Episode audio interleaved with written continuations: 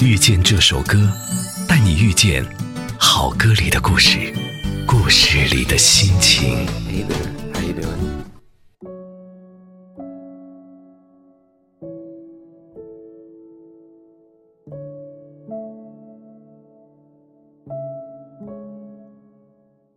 欢迎收听，我是文景。你可以自己赚钱，自己混职场，自己哭，自己走夜路，你甚至都可以自己扛病。问题是，你不要自己终老。骤然降温带来的流感，医院里挂满了药水袋，在大大小小的药水袋下面，坐着大大小小虚弱的人。人在什么时候最脆弱？我认为生病排第二，排在失恋、失业。排在被欺骗、无家可归，排在种种孤单之前。要说排第一的，我想，应该是失去至亲。当然，这种可能性没有人想探讨。打针是生病的一种常态，从幼儿开始，因为找不到纤细的血管，针头必须从额头插入。小小男孩翻来覆去的啼哭和父母手忙脚乱的安抚，让医院更像医院。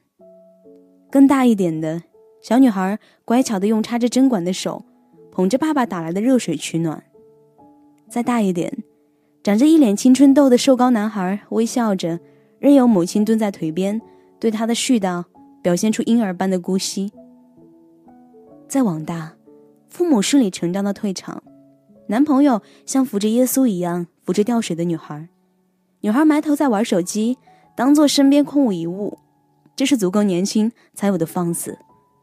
旁边坐着一位大妈，从药水袋滴下来的第一滴水开始，老伴的抱怨像是催眠曲，催着他昏昏入睡，抱怨他乱丢东西，抱怨他找不到药方，抱怨因为他的无能，以至于他累得更像是个病人。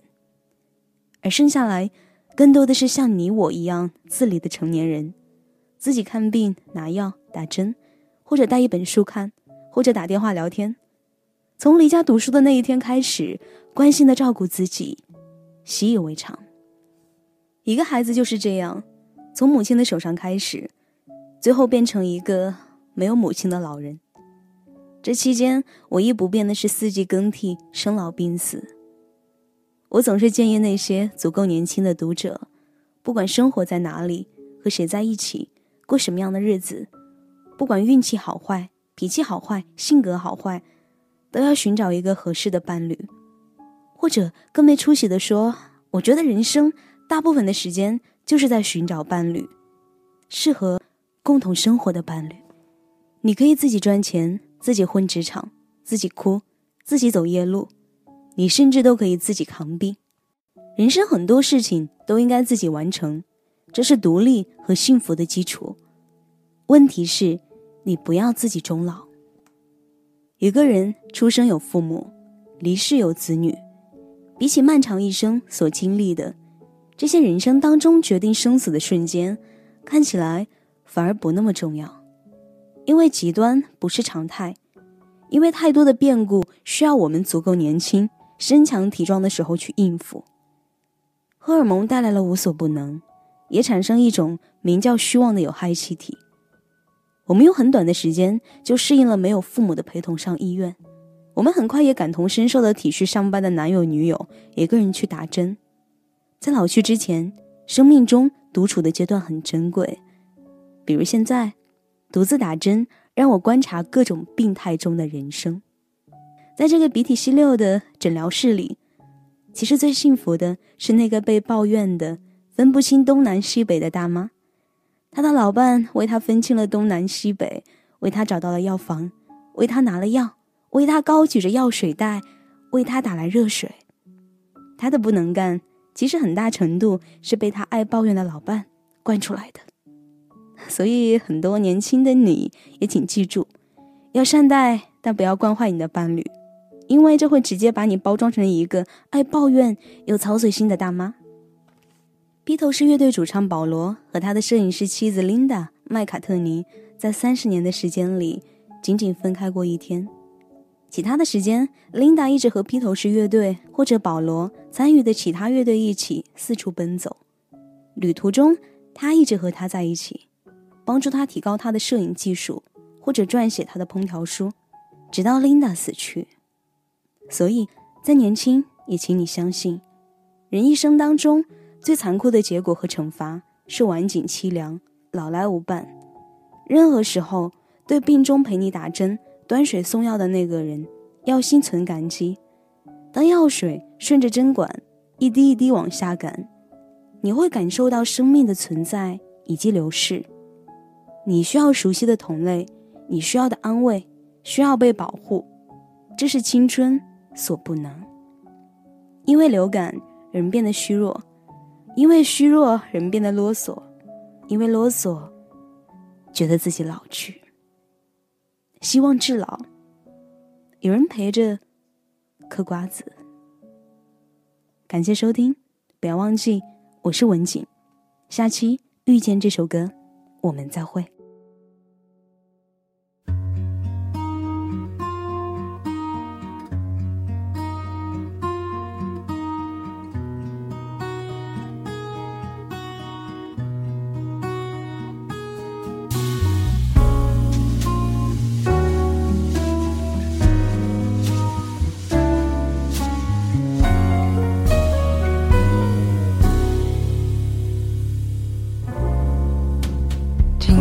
吹着风，想起你好温柔，有你的日子分外的轻松，也不是无影踪，只是想你太浓，怎么会无时无刻把你梦？爱的我并不寂寞，你对我那么的好，这次真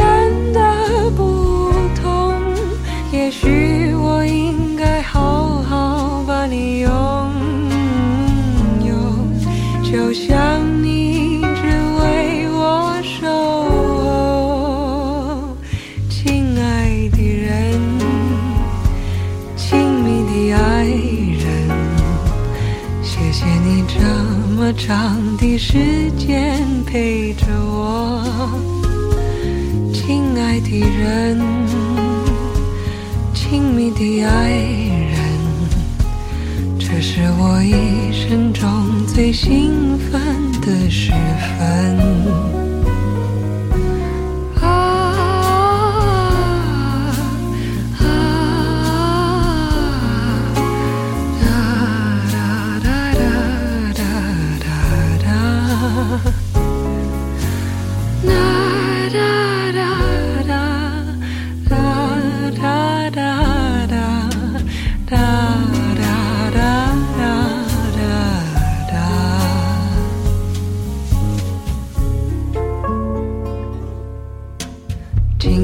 吹着风，想起你好温柔，有你的日子分外的轻松，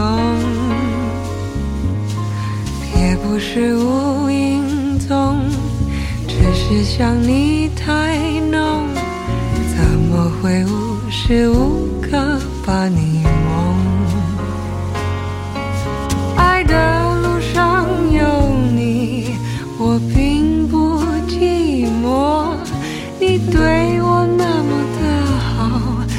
次真的不同。也许我应该好好把你拥有，就像你一直为我守候，亲爱的人，亲密的爱人，谢谢你这么长